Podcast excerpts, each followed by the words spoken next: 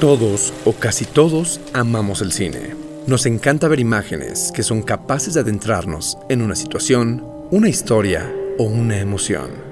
Sin embargo, algo que muchas veces ignoramos es el cúmulo de elementos que integran una película, todo aquello que permite que la imagen cumpla su propósito y logre hacernos sentir algo. Y posiblemente, quien tiene la premisa de esto es la música. Sin ella, no causaría lo mismo una escena de amor o una pelea entre superhéroes. O no entenderíamos concretamente las acciones de un personaje o sus emociones. Lo cierto es que la música trabaja como una guía para desentrañar mucho de lo que sucede dentro de un filme. Es más, en muchas ocasiones, la música se vuelve el sello distintivo de la imagen. Pero ¿cómo acercarnos a la música cinematográfica? ¿Cómo despertar la fibra sensible del oído a la hora de ver una película? ¿Cuál es la historia detrás de cada trabajo de un compositor cinematográfico? Pues ese es el asunto que nos atañe. Esto es Melodías Visuales. Melodías Visuales. Programa de Uniradio 997 FM.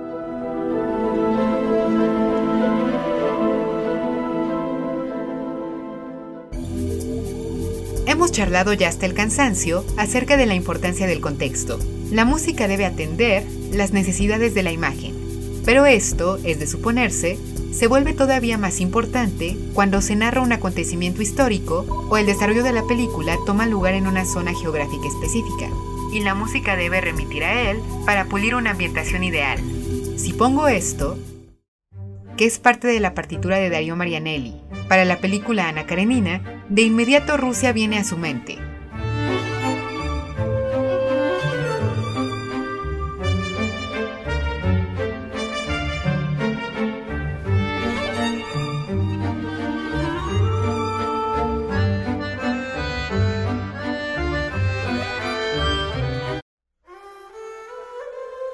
O esto, que es obra de Alexandre de Pla, para la cinta Argo, remite a Medio Oriente, más específicamente a Irán.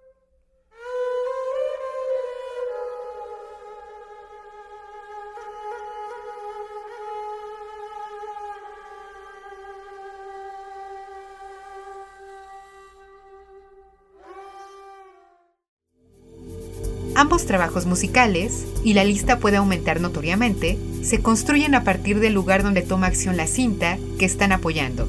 Esto podría ser calificado de básico, siguiendo nuestra lógica contemporánea, que se ha acostumbrado a escuchar cierto tipo de acompañamiento musical a la hora de ver un poco del séptimo arte. Pero como en todo, esto se ha logrado poco a poco, y qué bueno que ha sido así, porque este principio ha construido obras maestras que se han convertido en clásicos, y más que eso, referentes obligatorios para dimensionar la importancia de la música incidental dentro del cine. Y si hay una partitura que posee todo este perfil, y es grande, tremendamente grande, e incluso venerada, es la de la cinta La Misión, realizada por el recién fallecido Ennio Morricone. Realicemos un pequeño homenaje al compositor italiano y platiquemos acerca de este maravilloso trabajo. Bienvenidos a otro episodio de Melodías Visuales. Iniciemos charlando acerca del plano histórico fáctico. En 1750 se firmó el Tratado de Madrid, en el cual España, otorgó a Portugal 50.000 kilómetros cuadrados de territorios que abarcaron partes de Argentina, Paraguay y Brasil a cambio de Colonia, ubicada en Uruguay. Parte de estas tierras que fueron dadas a los portugueses coincidía con el territorio donde estaban ubicadas las misiones jesuitas, esta orden religiosa fundada por Ignacio de Loyola durante el siglo XVI, que se encargó de la conversión al catolicismo de los indígenas a raíz de las conquistas españolas en territorio americano. Por supuesto, este interés de parte de los portugueses en poseer esta región traía consigo un trasfondo sumamente perverso porque deseaban explotar a los indígenas y tomarlos como esclavos, cosa que no podían hacer si tenían la protección española de las misiones y por ende de la iglesia, porque además, en ese entonces la Compañía de Jesús, es decir, los jesuitas, tenían un poder tremendo no solo dentro de un plano religioso o espiritual, también tenían una influencia notoria en la cultura y la economía derivada de sus obras logradas con los indios guaraníes. Con el Tratado de Madrid firmado, los indígenas quedaron desprotegidos y expuestos al peligro, pues los portugueses no profesaban el catolicismo y poco les importaba la fe. Es más, el cardenal Altamirano, autoridad católica española, fue puesto en jaque porque le dijeron, o abandonan las misiones y se olvidan de la obra de Dios construida en esos lugares, o nos encargamos de que se desprestigie a los jesuitas y poco a poco desaparezcan del mapa de Europa y el resto del mundo. Defendiendo a su orden religiosa estrella, la iglesia decidió abandonar a los indígenas convertidos al catolicismo y todo derivó en la guerra guaranítica, que entre 1754 y 1756 marcó una lucha entre los indígenas que querían defender sus hogares, es decir, las misiones que les habían obligado a abandonar, y los españoles y portugueses que los masacraron. Una batalla en específico, derivada de esta guerra, la llevada a cabo en 1756 al pie del cerro Caibaté, en Brasil, donde en cuestión de minutos murieron más de 1.400 indígenas, inspiró a Robert Bolt, historiador y guionista, ganador de dos Óscares por su trabajo en Doctor Shivago y Un hombre de dos reinos, a escribir La Misión, filme que se estrenó en 1986, fue dirigido por Roland Joffé y construyó su argumento a partir de la siguiente premisa ucrónica. ¿Qué hubiese pasado si en esa batalla los indígenas hubieran contado con el apoyo de un jesuita, conocedor de armas, y otro más del trabajo? Todo esto que recién expliqué ya nos dio buena parte del argumento del filme, que gira alrededor de las misiones jesuitas en la región guaraní, la disputa por colonia y la lucha entre las monarquías y el poder de la iglesia que recaía en la compañía de Jesús. Y para contar toda esta historia musicalmente, se contó con la genialidad del italiano Ennio Morricone. Hemos hablado previamente de él, así que no ahondaré en datos biográficos, solo diré que si bien platicamos anteriormente del papel que tuvo su spaghetti western y la ruptura musical que marcó con ese trabajo durante los 60 en el cine, en la misión vamos a escuchar a un Morricone todavía más genial que reluce en la composición orquestal clásica, a la par de que incorpore en ella elementos modernos que van a servir para remitir al contexto indígena y al contexto bélico. ¿Y de qué manera lo hace? Escuchemos parte de esta partitura. La película está llena de genialidad, y una de las grandes manifestaciones de esto se presenta al inicio de la película, cuando un misionero es puesto en una cruz de madera y los indios lo arrojan al agua para darle una muerte atroz, caer de una cascada. Desde aquí se manifiesta dos asuntos importantes a nivel temático y a nivel musical. Acerca de lo primero, de alguna manera esta primera impresión que nos dan de los indígenas juega con un tópico existente desde hace bastantes siglos, el de la civilización y la barbarie. Es barbárico matar a un jesuita así para oponerse a la conversión religiosa, tal vez, pero lo interesante es ver cómo a lo largo de la película entendemos que la barbarie no es representada por ellos, sino por los españoles, los portugueses y la propia iglesia que esclaviza, mata y actúa conforme al beneficio político y económico, no aboga por el humanismo. Y durante esta misma escena aparecen dos factores importantes a nivel sonoro. La música creada por Morricone y de qué manera se comunica con la naturaleza que escuchamos en la película.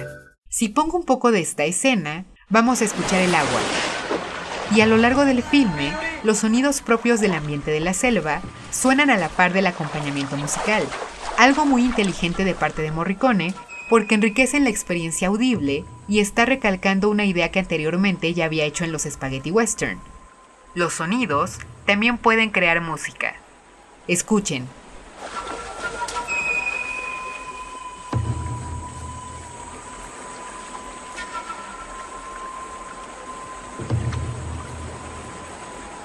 Esa flauta étnica nos está dando apenas una frase musical que se va a repetir a lo largo de la película. Cuando hay una idea de peligro, de guerra, podríamos pensarlo incluso como un motivo. Pero noten cómo el sonido del agua complementa la atmósfera sonora. Voy a repetir esto que acabamos de escuchar.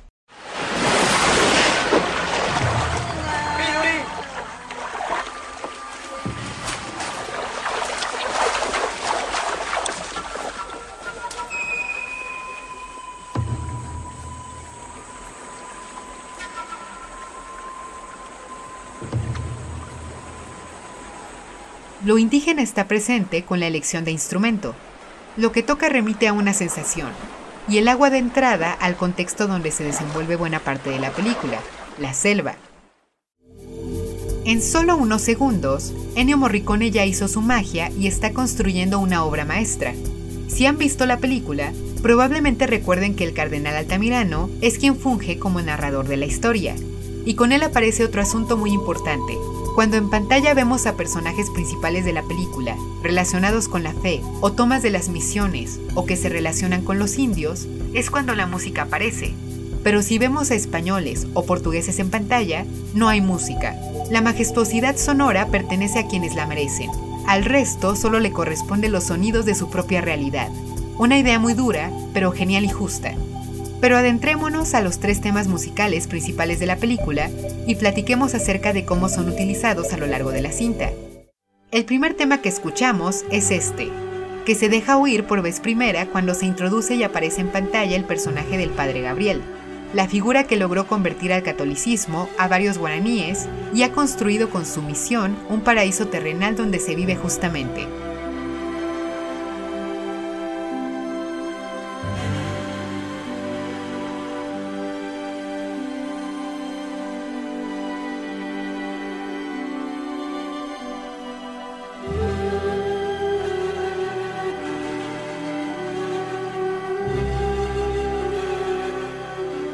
Noten qué maravilla.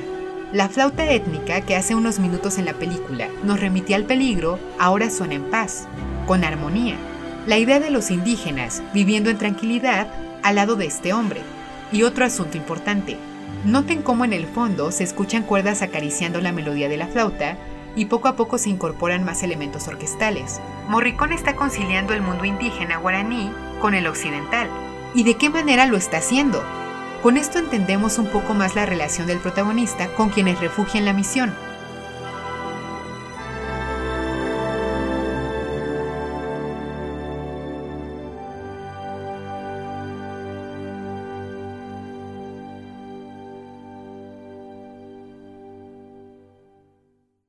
El segundo tema, y probablemente el más popular de todos, el cual forma parte del repertorio más famoso del compositor italiano, es el del personaje de Gabriel, cuando escala la cascada para buscar a los guaraníes, solo cuenta con dos herramientas guardadas en una bolsa, la Biblia y un oboe. Elemento importante porque los jesuitas, y esto es un dato histórico, educaban a través de la música. De esta manera iniciaban su comunicación con los indígenas. Cuando se adentra en la selva, se siente en una roca e interpreta esto.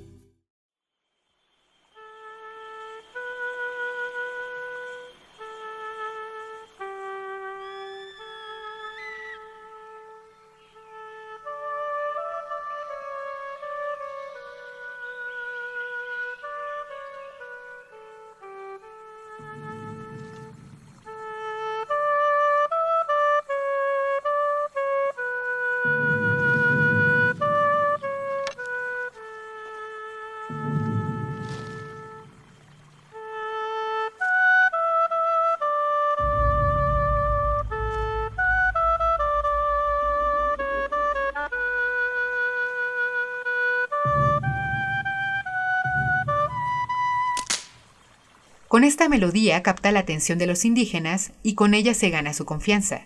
Vamos a escucharlo ahora en toda su genialidad, como aparece en el álbum de la banda sonora, para apreciarlo mejor.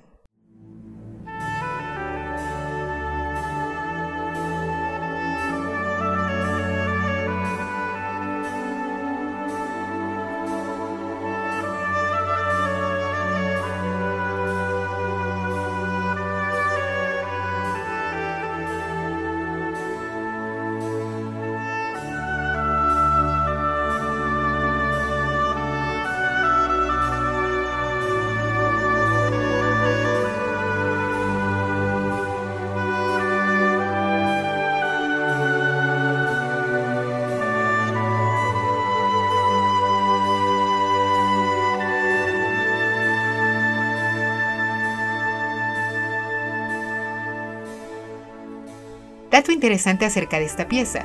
La música de Morricone fue compuesta después de filmar la película, así que el tema de Gabriel fue ideado a partir de la escena donde Jeremy Irons, actor que personifica al padre Gabriel, toca el oboe en la selva durante la escena que ya comentamos. Es decir, la improvisación del actor, colocando sus dedos en determinada posición en el instrumento, y la duración de las notas que fingía tocar, fueron la pauta que Ennio consideró a la hora de crear este tema, con la intención de que hubiera verosimilitud en la escena, creó un tema que siguiera el patrón de lo que básicamente estaba inventando el actor. Eso no un genio Morricone.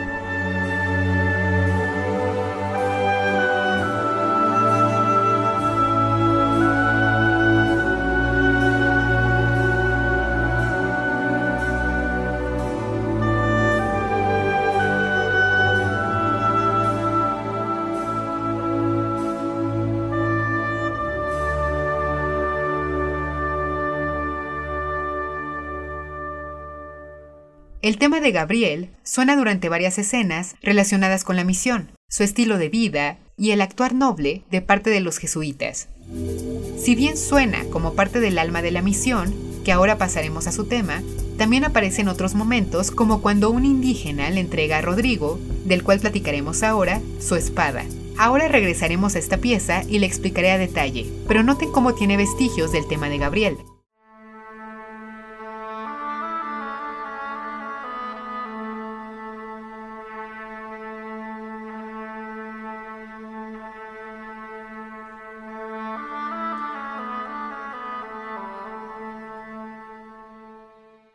Y ya que mencionamos a Rodrigo, platiquemos acerca de este personaje. Rodrigo Mendoza representa a quien conoce la redención y en ella halla la paz nunca antes experimentada en su vida, que antes de unirse a los jesuitas consistía en ser mercenario y traficar esclavos indígenas. Al principio es introducido como villano,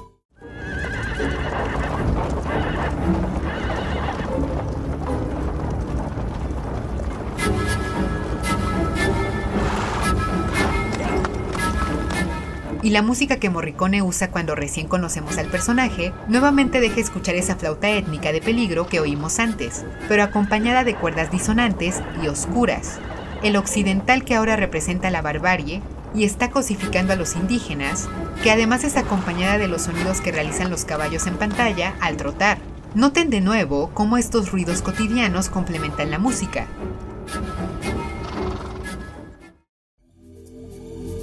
El acompañamiento musical de Rodrigo es increíble porque poco a poco nos va mostrando la evolución interna que está teniendo. Con lo que acabamos de escuchar se nos presenta a los espectadores, aunque igualmente hay una contraparte, la relación fraternal que tiene con su hermano,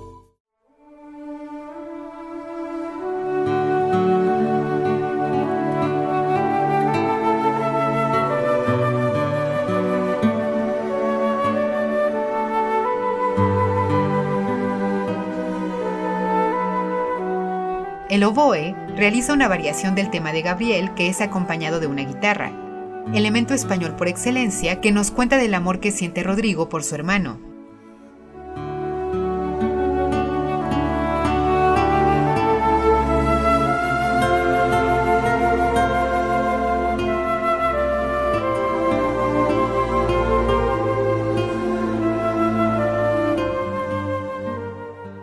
Pero ¿qué sucede dentro de la película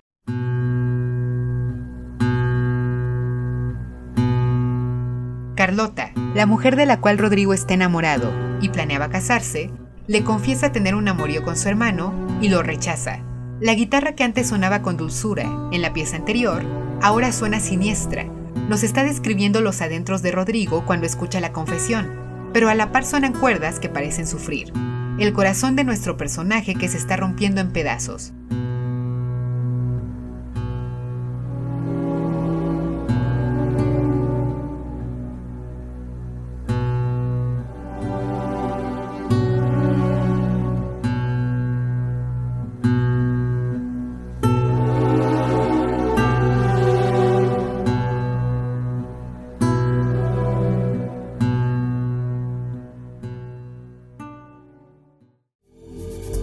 ¿Qué hace Rodrigo después? Asesina a su hermano y el remordimiento lo lleva a encerrarse y perder toda voluntad de vivir. Gabriel entonces llega a él y le da la alternativa de encontrar el perdón de Dios dedicando su vida a él y su misión de llevar su palabra a quienes no la conocen. Rodrigo acepta, pero con todo el remordimiento encima que no le permite perdonarse a sí mismo ni recibir el perdón de Dios. Tanto así que arrastra con él su armadura y su espada como penitencia.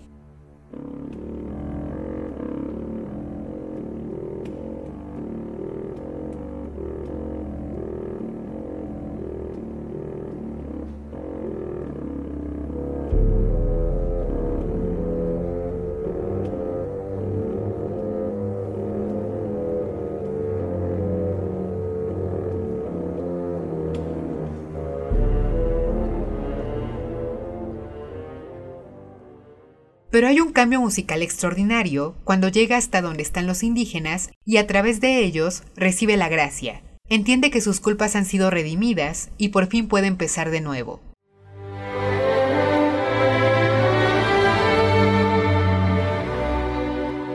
Rodrigo llega a la cima de la cascada y ve a los indígenas, a esos a quienes mató y trató como animales. Y ellos cómo le responden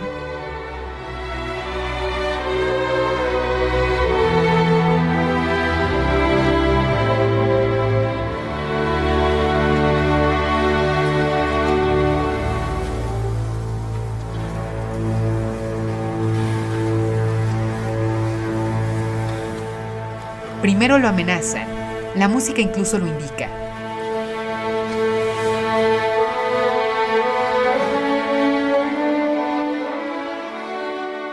Pero después le perdonan la vida y el tema que anteriormente representaba parte de la misión hace aparición junto con los coros que representan la gracia de Dios.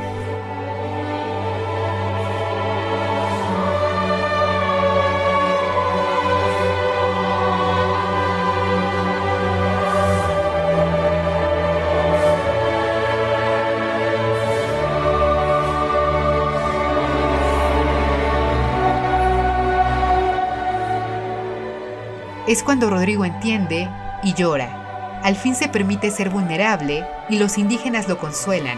Se acercan a él, lo levantan, lo abrazan y le dan a entender que es bienvenido a pertenecer donde están ellos.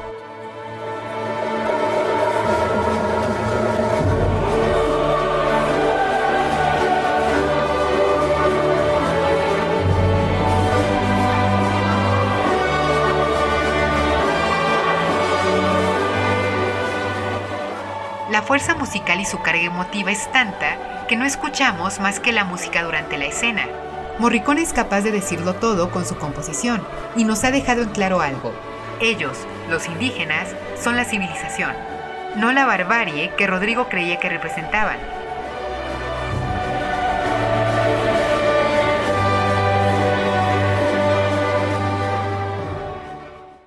Con esto que recién escuchamos, ya se nos presentó el tema número 3, el de la misión y su grandeza espiritual y humana, que es este.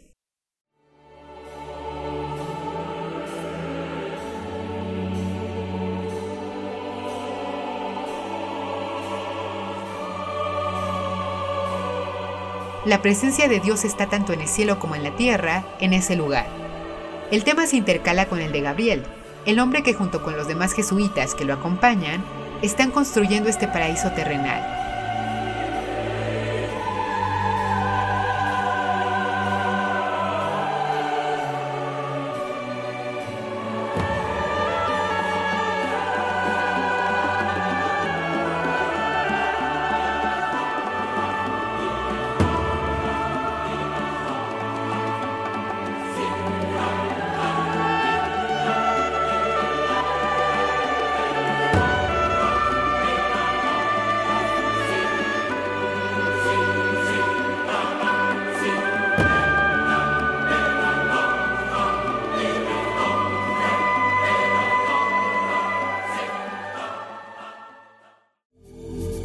Pero dentro de la película, este paraíso es precisamente lo que detona el interés político de los portugueses por poseer las regiones donde se encuentra y así someter a los indígenas. Pues como ya mencioné en la introducción, históricamente el poder de los jesuitas era tremendo y con el Tratado de Madrid el pueblo guaraní iba a quedar desprotegido y por ende su muerte o la vida como esclavos era más que evidente.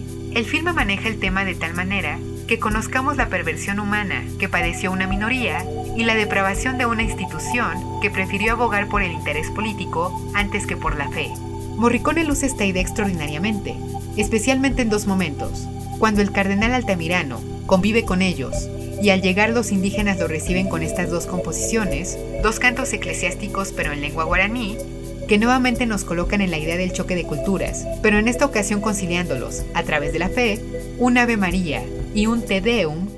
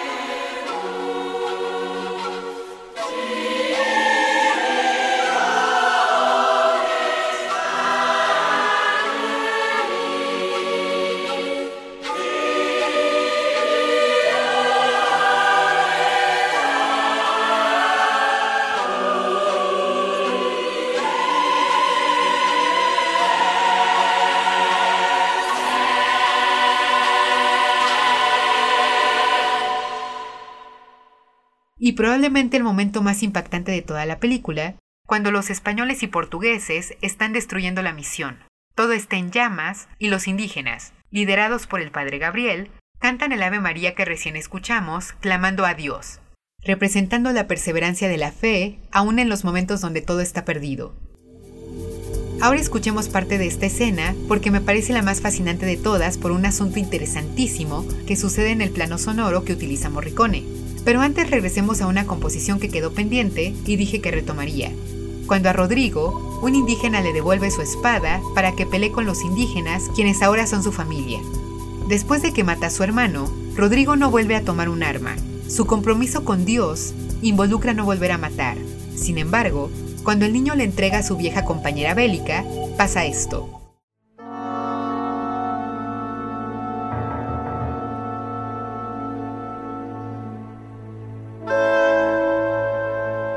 Al principio, cuando la recibe, hay duda, suspenso y temor, que es lo que experimenta Rodrigo.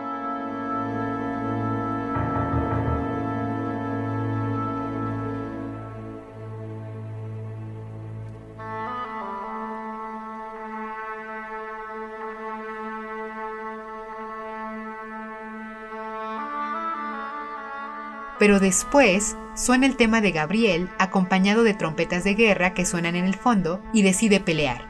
Es importantísimo entender esta escena a nivel sonoro porque nos está explicando que la lucha que va a emprender Rodrigo, los demás jesuitas que se unieron a la lucha y renunciaron a sus votos, y los indígenas, es una noble.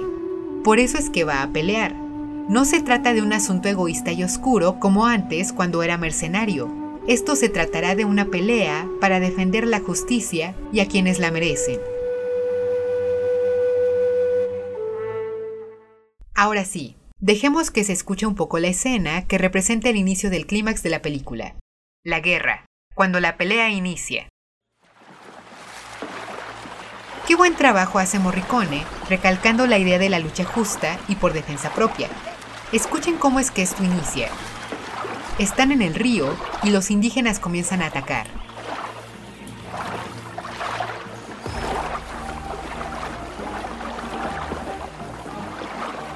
Pero el tema de la misión empieza a sonar. No hay maldad en el ataque, por eso suena así.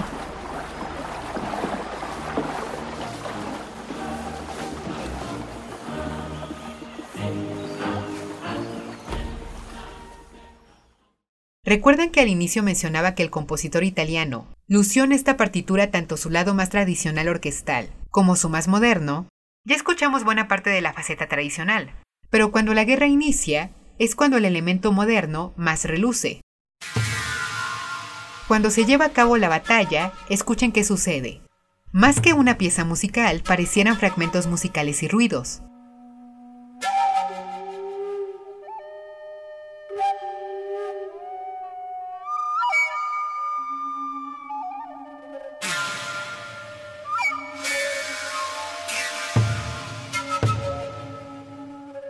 De nuevo aparece el tema del peligro, de la alerta que escuchamos al inicio de la película, pero el resto de los acompañamientos sonoros, que por cierto están reforzando la idea de lo étnico, de la selva indígena, parecen ser un ejercicio de música conceptual.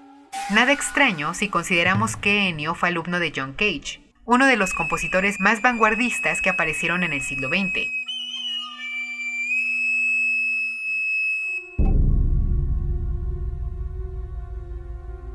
Después escuchamos cuerdas y percusiones que dan entrada al occidental. Pero noten cuánta maldad y suspenso generan. Entendemos que algo malo está a punto de suceder. Y sí, tristemente lo inevitable va a pasar. Habrá una masacre, y es en ella que aparece la escena más cruel, pero en la que más brilla la genialidad musical.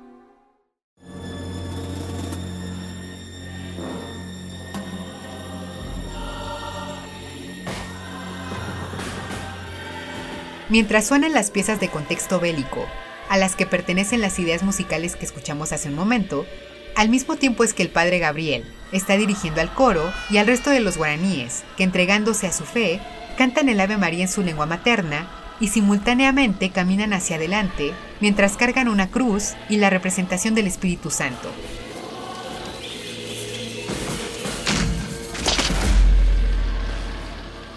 Piezas musicales se conectan en un punto y es cuando Rodrigo ha caído, está muriendo y empieza a ver a su alrededor cómo mueren sus compañeros jesuitas, incluido Gabriel, e inocentes guaraníes que van desde niños hasta adultos. Escuchen.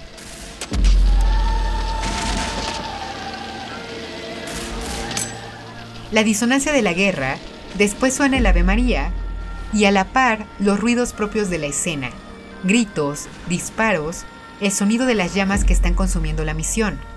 Ennio Morricone nos está dando planos sonoros distintos al mismo tiempo, el de la fe y el de la guerra. Y por si fuera poco, también aparece el tema de Gabriel, mientras las disonancias del terror de lo que está pasando persisten, porque el máximo sacrificio de los jesuitas está llevándose a cabo a través de sus muertes.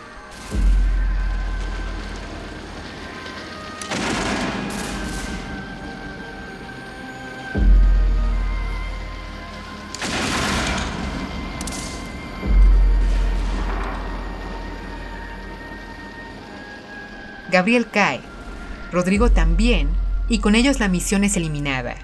Pero lo más emotivo es que cuando el padre cae con el Espíritu Santo, un indígena toma la figura religiosa y la vuelve a levantar en alto, imagen que deja un nudo en la garganta porque simboliza que el propósito de los jesuitas se ha cumplido. Han abrazado la fe aún sin estar ellos presentes. Emotividad en su máxima expresión, patrocinada por Ennio Morricone.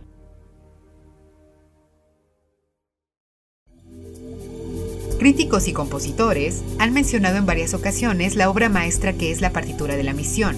Es catalogada por muchos como el mejor trabajo del italiano y nunca falta en las listas de mejores scores de la historia del cine. Su majestuosidad no deja de maravillar a lo largo de los años, y aunque injustamente no ganó el Oscar cuando fue nominada, y no lo digo yo, lo dijo y aún lo dice buena parte de la crítica cinematográfica, hoy en día forma parte de la lista de partituras insuperables e inigualables que lograron volverse indispensables para conmover y lograr tener impacto dentro de un filme. Cabe mencionar incluso que los coros que interpretan los indígenas en la película sí fueron ejecutados por un coro de nativos sudamericanos. Morricone cuidó cada detalle de su música para volverla memorable y de esta manera logrará penetrar la conciencia pública. Pues si bien dije que solo tres temas son los principales y que poseen la complejidad más notoria, los reinventó de diversas maneras para ocasionar un impacto distinto dentro de la película. La misión representa el poder composicional en todo sentido y es esencial escucharlo. La excelencia de Ennio Morricone jamás será olvidada, y aunque ya no está entre los vivos, su trabajo es y será recordado para siempre porque es un compositor inmortal. Escuchen su trabajo y no dejen de maravillarse. Les aseguro que conectará con ustedes y la experiencia será inolvidable. Esto es todo por hoy. Nos escuchamos en el próximo episodio de Melodías Visuales.